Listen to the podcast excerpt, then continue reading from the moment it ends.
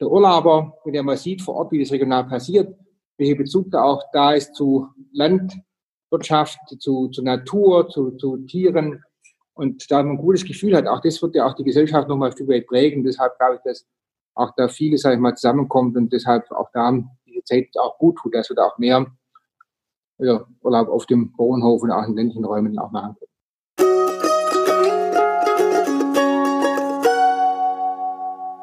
Hallo und herzlich willkommen zur nächsten Ausgabe des Landreise.de Gastgeber Podcasts. Mein Name ist Matthias Weddling und ich habe heute einen ganz besonderen ja, Partner an der Seite gehabt, mit dem ich ein Interview geführt habe, nämlich den Thomas Barreis, der im Bundeswirtschaftsministerium Tourismusbeauftragter der Bundesregierung ist. Viele werden ihn sicherlich aus Talkshows oder aus dem Fernsehen momentan kennen.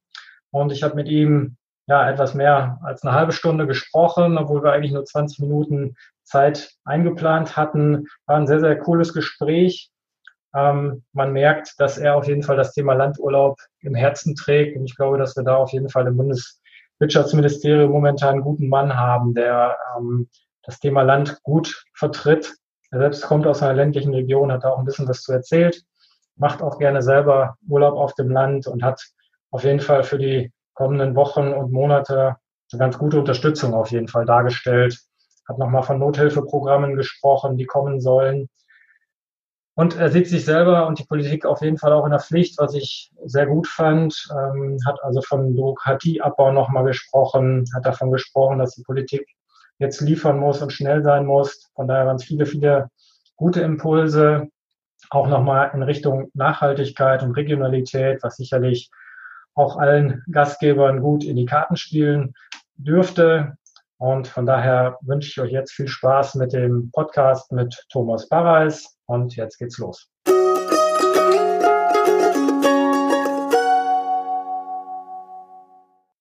Ja, ich begrüße sehr herzlich Thomas Barreis. Thomas Barreis ist CDU-Politiker, parlamentarischer Staatssekretär im Bundeswirtschaftsministerium und seit zwei Jahren Tourismusbeauftragter der Bundesregierung und damit derzeit natürlich ein gefragter Mann in der aktuellen Krise, wenn es ums Thema Tourismus geht. Barreis, Sie haben sicherlich stressige Wochen hinter sich. Wie sehr freuen Sie sich persönlich auf den nächsten Urlaub? Ja, ich freue mich sehr auf den nächsten Urlaub, vor allen Dingen deshalb, weil ich ähm, auch in Ostern Urlaub gehen wollte. Ich wollte in die Berge fahren zum Skifahren. Das ist für mich immer so die, der größte Erholungsfaktor, in die Natur zu gehen, in die Berge zu gehen, dort, äh, wie gesagt, Ski zu fahren. Und das fiel dieses Jahr leider aus. Ähm, insofern hatte ich jetzt im letzten Monat gar keinen Urlaub. Umso mehr freue ich mich jetzt auf ein paar Tage hoffentlich im Sommer. Ähm, ähm nach auch nach ziemlich harten Zeit auch der Arbeit. Ähm, ich muss aber auch gestehen, dass ich ähm, auch ja immer, auch äh, wenn ich zu Hause bin, äh, bin ich ja eher im ländlichen Raum. Ich habe also haben wir, äh, sagen wir auch viel Grün und ähm, kleine Ortschaften. Und wenn man dann von Berlin aus wieder nach Hause kommt, ist es fast schon wie Urlaub bei mir. Und, ähm, und deshalb kann ich auch viele Menschen verstehen, die jetzt gerade auch in dieser Zeit, wo man zu Hause bleiben sollte, dann auch ähm, dann Homeoffice machen sollte, auch die Stadtmenschen oftmals dann etwas stärker angespannt sind wie wir die durchaus auch die, den Luxus genießen, vielleicht ein Grundstück zu haben, draußen ein bisschen Garten zu haben und das macht schon sehr, sehr viel aus. Und das ist, glaube ich, etwas, was auch gerade ländliche Raum besonderweise auch lebenswert macht. Das heißt, Sie gehen im Sommer auf jeden Fall davon aus, dass Sie Urlaub machen können und dass Sie auch dann aufs Land dürfen. Ja, also ich gehe auf jeden Fall davon aus, dass wir in irgendeiner Form Urlaub machen können. Natürlich wird dieser Urlaub dieses Jahr nicht, wird anders sein wie, sonst. Ähm, es ist kein normaler Urlaub. Er wird natürlich gekennzeichnet sein von vielen gewissen Einschränkungen, Spielregeln, die wir aber ja auch zwischenzeitlich ein bisschen kennen und auch schon auch ja auch sehr akribisch auch teilweise umsetzen. Das typische Abstand halten, das aufeinander aufpassen, ist ein ganz, ganz wichtiger Aspekt. Und ähm, dann ist auch Urlaub möglich. Und natürlich sind natürlich auch also mal diese Einschränkungen da. Äh, weiterhin natürlich auch in der Frage der Reisetätigkeit. Ähm, ich habe immer gesagt, die große Fernreise wird dieses Jahr wahrscheinlich eher ausfallen für den Urlaub ähm, und wir machen eher zu Hause Urlaub. Ähm, Deutschland bietet da aber viele, viele Möglichkeiten und ich sehe da auch noch viel Potenzial und ich traue das den Deutschen auch zu, dass sie da wirklich auch relativ flexibel sind, tolle Angebote anbieten und gerade Urlaub machen auf dem ländlichen Raum oder auch in, in, in Bauernhof beispielsweise ist etwas, was für viele auch entdecken können und vielleicht nicht gemacht haben. Insofern kann ich mir auch durchaus vorstellen, dass sie auch neue Kontakte zukommen, dass auch neue Kunden kommen, Menschen, die vielleicht dann den Geschmack dann, äh, dann kommen auf, auf Urlaub ähm, im, auf dem Lande oder auf dem Bauernhof und, ähm, und dadurch auch vielleicht nochmal ein gewisses längerfristiges Potenzial entsteht, was auch schön wäre. Ist das für Sie persönlich auch eine Urlaubsform, die Sie sich vorstellen können oder schon mal ausprobiert haben? Sie sprachen gerade vom Wandern. Also generell ist es für mich immer wichtig, dass ich ähm, genau, dass ich die Natur habe oder dass ich äh, rausgehen kann. Ich bin jetzt nicht der große Sportmensch, muss ich gestehen. Also ich bin nicht derjenige, der jetzt äh, joggt oder der jetzt ähm, ja viel, sag mal, also sportlich ist. Der ich fahre gerne Ski, ich wandere sehr gerne, aber alles auch in Maßen. Die Natur ist mir sehr, sehr wichtig und ähm, und dann ist mir immer gerne Pension oder einfach diese, ähm, diese auch ähm, ja, ein schöner Ort vor Ort natürlich auch wichtig das reicht mir eigentlich meistens schon aus. Ja. Ich, ich lebe auf dem Land, in Anführungszeichen, bin groß geworden, auch mit Freunden, die selber einen Bauernhof hatten. Ich werde immer auf dem Bauernhof gespielt, hatten immer eigentlich da gar keine Berührungsängste. Insofern ist es für mich auch ein Stück Heimat da auch. Deshalb, äh, deshalb ist es für mich jetzt nichts ähm, Neues, ja, oder was, was ich entdecken müsste. Ähm, insofern hat sich die Frage für mich gar nicht so richtig ergeben, weil ich, wenn ich, ähm, für mich ist es schon auch gelebte also Alltag eigentlich auch, ja, wenn ich zu, zu Hause unterwegs bin. Wir haben viele Milchkühlbetriebe in unserer Region. Ähm, ähm, Bergische Alb ist jetzt nicht so, sage ich mal, ähm, ja, so fruchtbar. Insofern ist da das, das Bauernsein nicht, ähm, nicht ganz so einfach wie jetzt in den sehr fruchtbaren Regionen oder bei den Winzern oder das ist auch noch was ganz anderes, dann vielleicht auch nochmal von, von Lebensart her. Aber ähm, für mich selber wäre das natürlich auch was und ich, wie gesagt, ich freue mich immer, wenn ich in der Natur bin und auch mal einen Bauernhof sehe und ähm, hätte doch gerne ein. Und ähm, wenn es ein tolles Angebot gibt, warum nicht? Sehr schön, das hört sich gut an. Das ist auch äh, eine gute Überleitung. Dann werden Sie sich ja wahrscheinlich gefreut haben, dass sich so viele auch äh, dann durchaus äh, bekannte Hofangebote bei Ihnen jetzt auch per Mail gemeldet haben in den letzten Wochen. Sie haben knapp 500 Schreiben bekommen, wenn ich es richtig mitbekommen habe, von Gastgebern ländlicher Unterkünfte. Hat Ihnen das nochmal einen anderen Blick auf das Thema Urlaub auf dem Land oder auf dem Bauernhof gegeben, äh, dass das so eine Breite auch in Deutschland hat und es so viele gute Angebote mittlerweile auch gibt? Also wenn ich ganz ehrlich bin, eigentlich nicht. Ne, also wenn ich, wenn ich einfach glaube, ich habe, also ich das schon durchaus auch die letzten Jahre gesagt, dass da viel passiert ist. Ich auch viele auch Gedanken machen, wie können wir uns auch anders aufstellen oder breiter aufstellen. Es ist natürlich auch für viele Höfe und für viele Betriebe auch natürlich auch eine, ein, ein Wagnis gewesen, weil natürlich ähm, man muss sich einlassen, dass Gäste kommen, dass Menschen kommen, die sagen wir auch etwas ähm, anders von der Mentalität her sind, die auch dann natürlich den, den den das Gebäude, Bauernhof, das Umfeld auch nutzen, auch dann vielleicht mal, mal dann auch frei rumlaufen, sage ich mal. Also alles, was natürlich, wenn, wenn, wenn man sein eigenes, sage ich mal, gewohnt ist und sein eigener Bauernhof auch dann entsprechend auch bisher hatte und dann auf einmal Gäste kommen, ist vielleicht schon nochmal eine neue neue Situation, aber ich habe da einen, dass in vielen Betrieben das toll funktioniert. Und die, äh, die Landwirte bei uns sind ja auch teilweise, oder meiste Leute, die, wenn sie was machen, ist meistens auch richtig machen, mit vollem Herzblut machen, auch engagiert machen und, äh, und das, die Umsetzung auch dann passt. Und ich, ich habe da auch bei mir in der Region einige, die da wirklich ganz tolle Dinge machen. Angefangen vom Hofladen, der da ist, der stark frequentiert wird und enorm beliebt ist. Die sind dann zum kleinen Ferienhäuschen, die drumherum gebaut werden. Angebote für Kinder, für Familien, ähm, auch damit den Tieren auch welche sitzen. Also dieses Rundumangebot ist schon, schon beachtlich und beeindruckend, was da teilweise aufgebaut worden ist. Und natürlich ist deshalb auch ähm, immer stark auch der wirtschaftliche Aspekt geworden.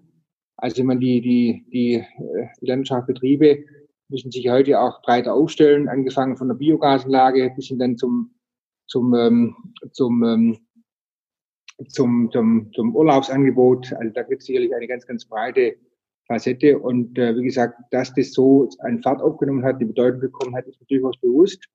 Und deshalb muss die Politik auch da entsprechend auch ein Auge drauf werfen. Deshalb bin ich auch dankbar über die ganzen Zuschriften auch, die ich bekommen habe, weil das auch nochmal auch den Kollegen auch zeigt, der auch ähm, hier im Haus im BMW, also Wirtschaftsministerium, das ist der federführend verantwortlich ist, aber auch zum Kollegen im Bundestag kann man da auch sagen, Mensch, da hatten wir das sind eine große Masse an Zuschriften, da müssen wir was tun, wenn denn die Hilfe auch brauchen. Mhm, okay, das heißt, äh, wenn Sie jetzt mal auf die letzten Wochen zurückblicken, das hat durchaus auch was bewirkt und hat durchaus dafür geführt oder dazu geführt, dass Sie es auch diskutiert haben intern, dieses Thema Urlaub auf dem Land. Ich kann mir vorstellen, dass das ja jetzt auch eigentlich ganz dankbar ist, um die Leute von den Hotspots ein Stück weit wegzuleiten. Genau, also ich glaube, ich glaube, das ist wichtig und ich glaube auch, dass das also bei dem Thema wichtig ist, man generell bei Tourismus, Tourismus ist also eine Art Querschnittsaufgabe, die in viele Bereiche reingeht, angefangen von Mobilität, Auto, Fliegen, Zugfahren, bis hin natürlich dann gerade auch das Thema, was wir besprechen, wo ja auch andere Ministerien auch verantwortlich sind, und mit Julia Glöckner, die ja das Thema ja auch massiv vorantreibt, die auch da auch unglaublich ähm, auch Herzblut reinsetzt, bin ich da auch noch einen guten Austausch. Und das habe ich, dass da gemeinsam auch dann Hand in Hand dann auch dafür arbeiten, dass man dann auch gerade den Menschen hilft, die sich hier wirklich eine Zukunft aufbauen wollen. Mhm. Jetzt sprechen Sie schon von, von Zukunft. Äh, ich glaube, die, die Phase ist für alle Gastgeber von, von Urlaub und von Unterkünften im Moment wirklich hart. Und es gibt auch viele, die in den letzten Jahren, wie Sie auch sagen, stark investiert haben. Was können Sie denen sagen? Äh, Sie werden ja auch ein, ein gewisses Interesse haben, so wie Sie schildern, dass das Angebot auch aufrechterhalten bleibt. Die ersten Fördermittel sind ja auch ausgezahlt worden. Gibt es darüber hinaus Überlegungen, auch perspektivisch Förderprogramme da nochmal aufzulegen, um das Land zu stärken, um einfach dieses wertvolle Angebot auch aufrechtzuerhalten? Ja, Sie sagen, die Zeit ist wirklich sehr, sehr hart gerade, auch für, für, für viele, für alle eigentlich. Haben gerade im Bereich Tourismus, das Reisen an sich ist ja praktisch weltweit komplett zum Erliegen gekommen sowas gab es eigentlich noch nie. Und ähm, deshalb ist diese eine Branche, die ja sehr facettenreich ist, ähm, ist ja unglaublich stark betroffen. Und natürlich auch ähm, eine riesen Erwartungshaltung ist natürlich sehr ungeduldig. Was passiert jetzt? Wie geht's weiter? Wie ist die Perspektive? Wann geht's wieder los? Was bekomme ich noch an Hilfen? Und ich will einfach nur sagen, dass wir versuchen wirklich immer alle auch zu berücksichtigen, alle zu auch, also niemand zu vergessen, auch wirklich dort wo möglich zu helfen. Und dennoch muss man mal sagen, ähm, auch die Mittel sind ja auch bei uns begrenzt. Ja, das ist auch natürlich auch leider auch einmal, ich habe so viele Fälle am Telefon, wo man am liebsten gleich einen Scheck ausstellen würde und sagen, ja, der arme, die arme sagen wir, Familie, die, die, die, die hat da wirklich Existenzängste. Das gibt's ja wirklich auch sehr, sehr stark derzeit auch. Das ist schon etwas, was mir Sorgen macht und deshalb ähm, nehmen wir das auch sehr, sehr verantwortungsvoll wahr und nehmen auch die Sache jetzt sehr, sehr ernst. Ähm, und haben auch relativ schnell, glaube ich, auch reagiert mit Hilfsprogrammen, Hilfsmaßnahmen, angefangen von kleinen Zuschussprogrammen für die ganz kleinen Selbstständigen bis zu zehn Mitarbeitern, die ja dann für ihre Betriebskosten bis zu 15.000 Euro bekommen haben. Ein Zuschuss, also dürfen sie dann auch behalten. Das hat auch sicherlich manchen Betrieben geholfen, äh, auch in, in, in ihrem Bereich. Ähm, und wir haben darüber hinaus noch Kreditprogramme noch über die KfW laufen. Das ist auch etwas, was natürlich noch hilft. Wobei natürlich auch dazu sagen ist, dass wir die Kreditprogramme, das hilft immer für eine gewisse Zeit, die Liquidität zu ersetzen, aber die große Sorge ist gerade in der Branche, dass die Margen sehr gering sind, die Gewinne sehr gering sind und deshalb die nächsten Jahre immer jeder, der sich Sorgen macht, kann ich die Kredite, die ich aufgenommen habe, noch rückzahlen? Das ist immer die große Frage. Aber diese, diese Liquiditätskrise, Schuldenkrise, das ist, glaube ich, für Familienbetriebe, die ja dann den Betrieb einmal die nächste Generation übergeben wollen, den Sohn oder die Tochter, wird es ja dann in der Familie diskutiert, Mensch, können wir diese 100.000 Euro noch aufnehmen? Macht das noch Sinn? schafft es noch als Sohn oder Tochter, den dann mal in fünf oder sechs Jahren abzuzahlen. Und das ist natürlich schon eine große Herausforderung. Das sind einfach Familienbetriebe, Mittelstand nochmal ganz anders natürlich aufgestellt, wie jetzt große ähm, Unternehmen, Kapitalgesellschaften, Aktiengesellschaften. Insofern haben wir dann mal ganz andere Bedürftigkeit. Deshalb haben wir es auch gesagt, für die Unternehmen, die längerfristig betroffen sind, einen höheren Umsatzeinbußen auch zu erleiden haben, da brauchen wir dann mal weiterführende Programme. Deshalb sind wir auch da nochmal ein Nothilfpaket dabei, Betriebskosten nochmal abzudecken. Und damit können wir auch nochmal vielleicht, haben wir das Programm jetzt in den nächsten zwei, drei Wochen dann auch ähm, bekannt geben, können wir dann für Unternehmen, die einen höheren Umsatzanteil jetzt eingebüßt haben, dann nochmal anbieten, dass sie Betriebskosten über den Staat dann ähm, sich bezuschussen lassen. Und dann hoffen wir, dass wir dann den meisten Unternehmen, die, denen es gut ging, auch vor der Krise noch, also eine hohe Wahrscheinlichkeit gibt, dass die auch diese schwierige Phase durchstehen wir wollen ja nach der Krise relativ schnell ja wieder loslegen können und die guten, tollen Betriebe, dass die auch weitermachen können, die Perspektive haben.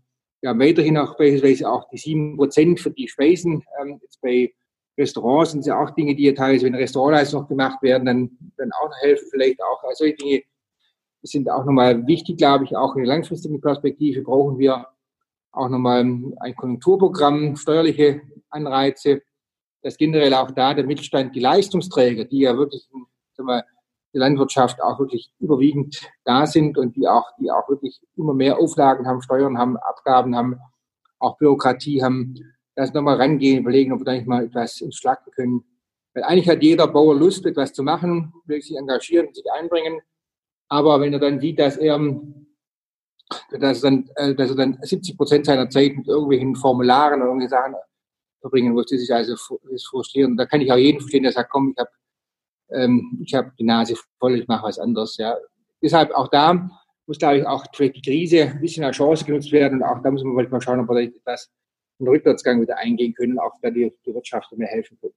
Und Bürokratie abbauen, so hört sich ein bisschen an. Ja, Bürokratie abbauen. Ja, ich meine, das Bürokratieabbau ist immer so ein Riesenthema, weil die, ich sage immer, ich und meine auch Vorgänger im Bundestag, und ich hatte Vorgänger, die teilweise über 20 Jahre lang, ich muss sagen, die haben immer über Bürokratieabbau gesprochen, aber die Tatsache war immer, die Bürokratie ist so mehr geworden. Also die Bürokratie ist schon eine sehr schwer, ein schweres, ähm, ein, ein, dickes Brett, das man bohren muss, weil natürlich ähm, auch klar immer mehr Auflagen kommen im Gesundheitsschutz, im Brandschutz, im, im auch gerade natürlich jetzt mit ähm, Hygienevorschriften und und und, das ist alles nicht einfacher. Aber trotzdem muss man, glaube ich, nochmal Dinge nochmal prüfen, ob sie wirklich Sinn machen. Und da kann man gleich durchaus eigentlich eine Landwirtschaft und auch gerade in Ihrem Bericht da, glaube ich, in Frage stellen.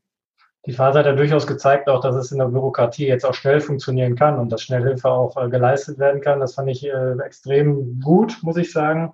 Vielleicht noch mal eine kurze Frage zum Thema ähm, aktuelle Lage und auch Förderung. Da hat der Söder diese Woche nochmal Gutscheine und steuerliche Vorteile auch für die Gäste ähm, ins Spiel gebracht. Ist das auch eine Überlegung, die akut ist oder wird das zu kurzfristig greifen? Wie denken Sie darüber?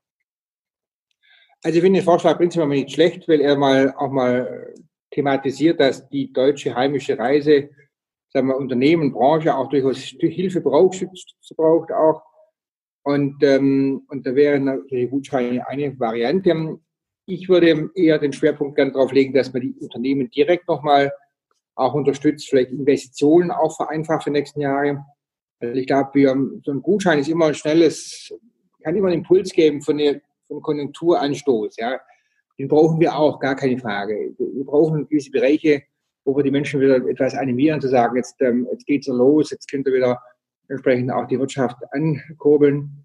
Aber ich glaube, der ganze Tourismussektor wäre mehr geholfen, wenn wir sagen, wir geben jetzt die Unternehmen mehr Freiräume, die Unternehmen bekommen mehr finanziellen Spielraum, dass sie investieren können.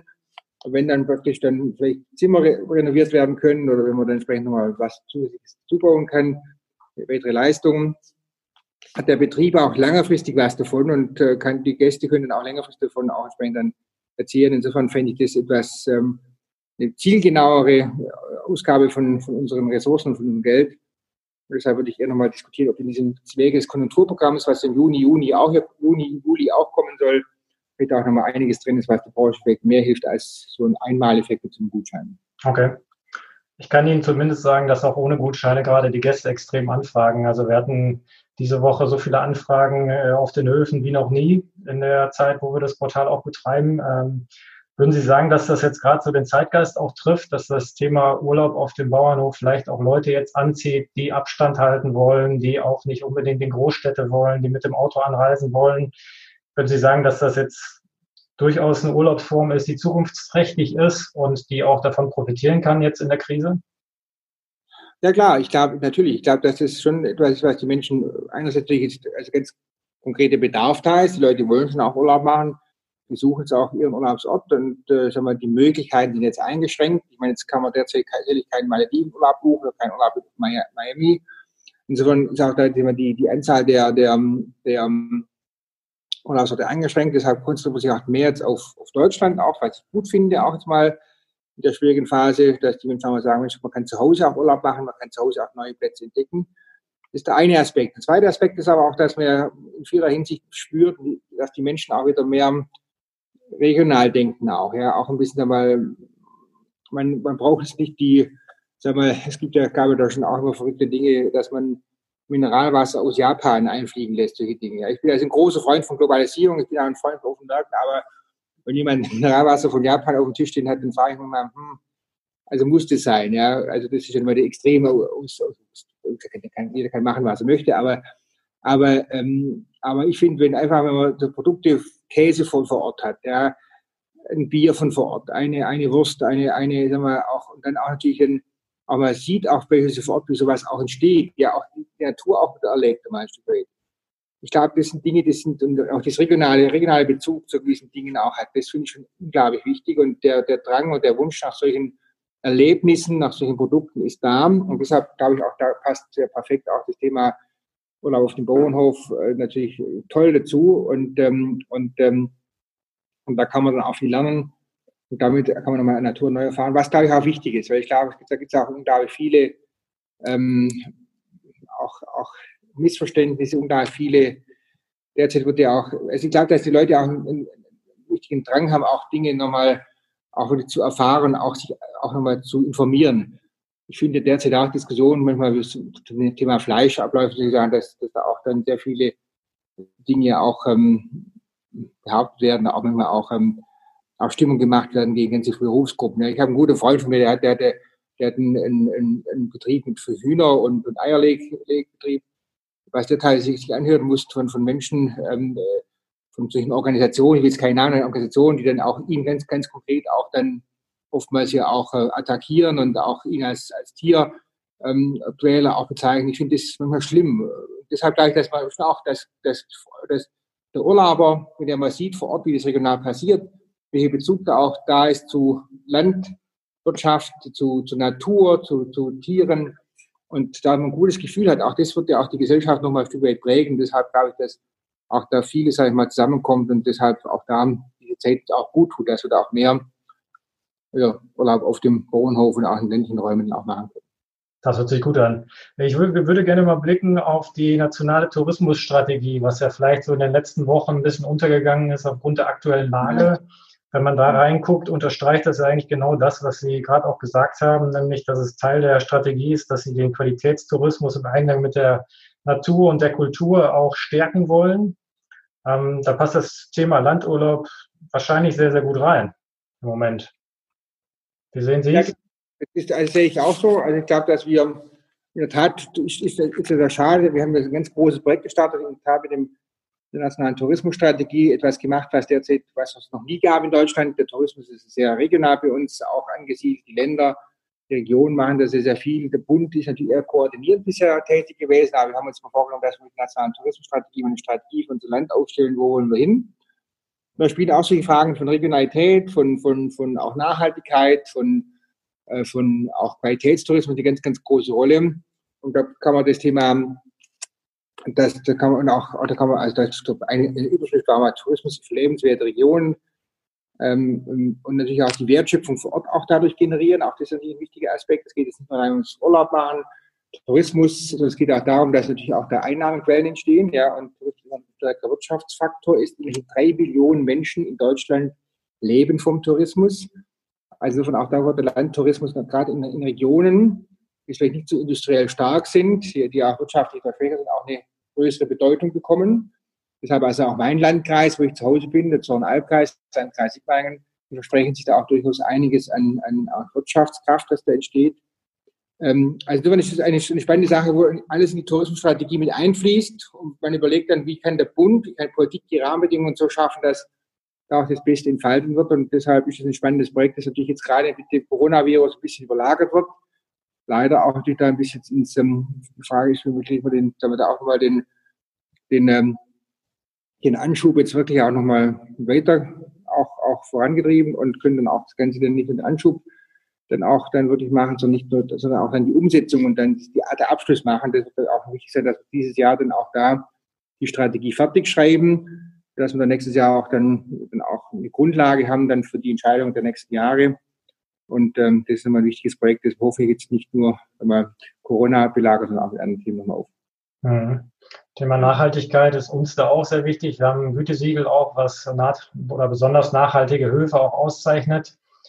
Wird das oder haben Sie Sorge, dass das zu einem Luxus wird, jetzt auch in der Förderung, dass man aufgrund der allgemeinen Förderung vielleicht keine Mittel mehr hat, um nachhaltige Höfe dann auch mehr fördern zu können? Oder können Sie auch positiv äh, zusagen, dass auch in Richtung Nachhaltigkeit jetzt auch der Fokus gelegt wird, wenn man Fördermaßnahmen auf den Weg bringt? Ich glaube, das wäre für unsere Höfe auf jeden Fall ein wichtiges Signal und auch ein wichtiges Zeichen, die eh schon seit langer Zeit sich auf nachhaltige und natürlich auch regionale Themen spezialisiert haben, dass das zukünftig auch Teil der Förderung sein wird. Ja, also die einerseits haben Sie die Recht, natürlich jetzt, jetzt haben wir derzeit schon auch enorme Hilfspaket, Hilfsmaßnahmen. Die Corona-Krise wird natürlich auch schon viel Geld kosten. Wir werden natürlich auch auch längerfristig wirtschaftlich schon auch da in Mitleidenschaft gezogen werden. Deshalb werden die finanziellen Spielräume nicht größer, sondern eher kleiner. Das muss man einfach immer wieder sagen. Wer alle was sagt, Politik ist auch ein Stück weit ja auch, ähm, auch Vertrauen und Ehrlichkeit. Deshalb kann man da auch nicht drum herum reden. Es wird so sein, dass dann natürlich die Spielräume enger werden. Aber auf der anderen Seite auch wiederum, wenn Förderungen gemacht werden, wenn entsprechende äh, Programme natürlich dann auch weiter gemacht werden und, ähm, und auch Schwerpunkte gebildet werden, spielt das Thema Nachhaltigkeit immer eine große Rolle und spielt auch die Regionalität eine große Rolle, äh, spielt auch gerade das Thema wünsche Räume eine ganz große Rolle. Das ist für mich auch wichtig als Vertreter des ländlichen Raums. Wir brauchen da schon auch einen, einen, einen, einen sehr fairer Ausgleich. Aber ich glaube auch, dass der Markt, das muss man auch sagen, meine, der Drang und der Wunsch nach, nach diesem Thema von den Kunden, der wird eher größer als kleiner werden, glaube ich. Ich glaube, dass, ich meine, ich werde oft gefragt, Umweltschutz und, und, ähm, und, und Tourismus. Und da sage ich immer, Mensch, jeder, jeder Tourist, der möchte doch, egal wo er hingeht, möchte er doch vor einer, vor einer sauberen Umwelt äh, auch stehen. Ja, und möchte sehen, dass da vor Ort ein, ein toller See ist, der, der, der sauber ist. Äh, er will, er will auch eine saubere Luft haben. Also das sind alles Dinge, sagen wir, die ja in sich schon mal einfließen. Und deshalb glaube ich auch, dass jeder, jeder, der ein touristisches Angebot macht, schon von sich aus den Drang hat, da auch stärker nachhaltiges Denken, längeres Denken, auch, auch Umweltschutz sehr, sehr ernst nimmt, Naturschutz sehr ernst nimmt und, ähm, und das ja gegenseitig auch unterstützt. Deshalb sagen wir, brauchen wir Förderung, wir brauchen auch Hilfen, äh, natürlich auch, dass Dinge angestoßen werden, dass Dinge auch unterstützt werden.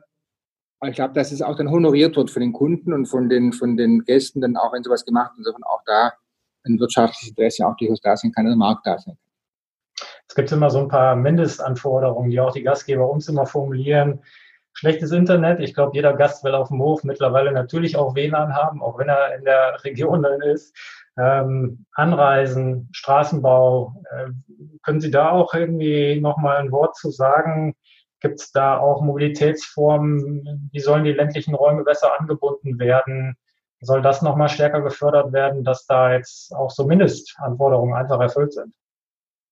muss, eigentlich, muss, eigentlich darf das gar kein Thema mehr sein Interview. Einfach, das muss gemacht werden. Also ich will jetzt auch irgendwie, ähm, also Politik muss da wirklich auch liefern, nicht mehr groß reden. Wir brauchen das ganz dringend. Das hat mir jetzt auch in dieser Krise gezeigt. Viele sind im Homeoffice, viele sind auch zu Hause. Und die Leute brauchen einfach eine gewisse Bandbreite. Sie müssen gewisse Dinge auch äh, abrufen können. Und, ähm, und wir müssen jetzt einfach mal, mal entscheiden Schritte vorangehen. Da gibt es auch neue nochmal neue Vorschläge, neue Gelder auch, die bereitgestellt werden. Wir haben ja auch die Lizenzvergabe. Auch da gibt es einiges, was gemacht worden wird von den Unternehmen der Mobilfunkversorgung, die hier wiederum dann auch die Breitbandversorgung darlegen muss. Die Kommunen machen sehr viel, Länder. Da muss ein bisschen mehr abgestimmt, koordiniert werden auch. Wir haben viele Fördermittel auch bereitgestellt für die Breitbandversorgung, sowohl vom Bund als auch von Ländern. Also, das ist also ein sehr vielschichtiges Thema. Manchmal ärgert es mich auch, weil wir teilweise in andere Länder geht, dann teilweise auch spüren, dass da manche Kritiker schneller sind. Wobei nicht immer alles besser ist in anderen Ländern, das muss man auch sagen. Aber wichtig ist vor allen Dingen, das was Sie gesagt haben, dass wir nicht nur eine gute Verbindung brauchen in Berlin-Mitte, sondern dass ein, ein, ein, ein, ein, eine, eine kleine Hofsiedlung mit zehn Höfen, mit zehn, zehn sag mal, Familien auch gut angebunden sein muss. Die dürfen nicht abgehängt werden. Wir brauchen in ganz Deutschland die gleichen Verhältnisse. Und ähm, das ist eine ganz, ganz wichtige Grundversorgung, äh, die wir auch, die, die, wo wir auch kämpfen müssen drum. Also es darf da niemand abgehängt werden. Und das ist so etwas wie das Telefon damals, muss halt einfach da auch jeder seine Leitung haben und, ähm, und sich verlassen können darauf, dass man hier auch ähm, eine gute Verbindung hat, die auch, wie gesagt, allen ebenbürtig ist. Ich bin ein großer Marktwirtschaftler, ich bin jemand, der auch da wirklich eher für Freiheit steht, aber auch das sage ich ganz offen, wenn das nicht funktioniert, muss man halt auch stärker staatlich eingreifen und staatlich auch entsprechend vorangehen. Das gehört für mich zur Grundversorgung dazu und das gehört im Land als auch in der Stadt gleich organisiert und gleich gut ausgebaut. Okay. Sie haben gerade ganz kurz auf die anderen Länder geschielt. Das ist natürlich im Tourismus gerade auch ein großes Thema. Vielleicht nochmal ein, zwei Sätze dazu. Wir haben auch Gastgeber in Österreich, in Südtirol, in Dänemark ganz stark. Ähm, auch da waren sie immer sehr optimistisch, dass auch äh, Mitte des Jahres zumindest in den angrenzenden Ländern Urlaub schon wieder möglich sein wird. Gibt es da irgendwie aktuelle Entwicklungen? Mitte der Woche haben sie es nochmal bekräftigt, dass sie davon ausgehen und auf einem guten Weg sind. Gibt es da aktuelle Entwicklungen, die Sie nochmal an unsere Gastgeber richten könnten, auch im Ausland? Also ich glaube, ich glaube, dass, ähm, sag mal, ich finde man muss auch durchaus das Optimismus auch haben. Ich denke, diese, diese, diese Pandemie müssen wir sehr, sehr ernst nehmen. Gesundheit ist ein ganz, ganz wichtiges Gut derzeit. Sicherheit ist an erster Stelle und wird immer sagen, in der Abwägung immer auch, sagen wir, am meisten ernst genommen, ja, und muss immer dann auch letztendlich in der Endabwägung bei einer Entscheidung immer das letzte Kriterium sein, die Sicherheit. Ähm, aber trotzdem glaube ich auch, dass dort, wo wir, sagen wir, auch die gleichen Bedingungen haben wie hier in Deutschland, wo die Pandemie und die Infektionsketten ähnlich sich schnell oder weniger schnell entwickeln, wenn vor Ort Sicherheitsmaßnahmen ähm, ähm, auch gemacht werden, die, die auch wirklich ähm, auch haltbar sind, auch nachweisbar sind, dann weiß ich jetzt nicht, warum man da diese ganz harten auch, auch Einschnitte, die wir haben und äh, diese wirklichen auch Restriktionen im Reisebereich, wo man die weiterhin aufrechterhalten sollte. Es gibt Länder wie jetzt Österreich, die sind ähnlich gut wie wir derzeit äh, unterwegs in der Bekämpfung der Pandemie, die haben auch vor Ort Konzepte. Und ich frage mich, warum man dann mit Österreich nicht auf, also Schritt für Schritt dann öffnen kann. Das machen wir jetzt ab dem 14. Juni, wird er geöffnet, auch die Tourismusaktivitäten dann ver, vergrößert und auch schnell, schneller auch vorangehen. Bei Südtirol und Italien ist es leider ein bisschen schwieriger, weil die noch ein bisschen wenn man auch hinterher hinken bei den Zahlen auch und bei den Maßnahmen. Ähm, deshalb hatten wir bei diesem Telefonat mit den, mit den Südtiroler, mit den Österreicher und wir, und da war schon zu erkennen, dass auch Österreich und wir etwas zurückhaltender sind. Das heißt, da wird es noch ein paar Wochen länger dauern wahrscheinlich, bis wir da auch dann wieder Dinge öffnen können.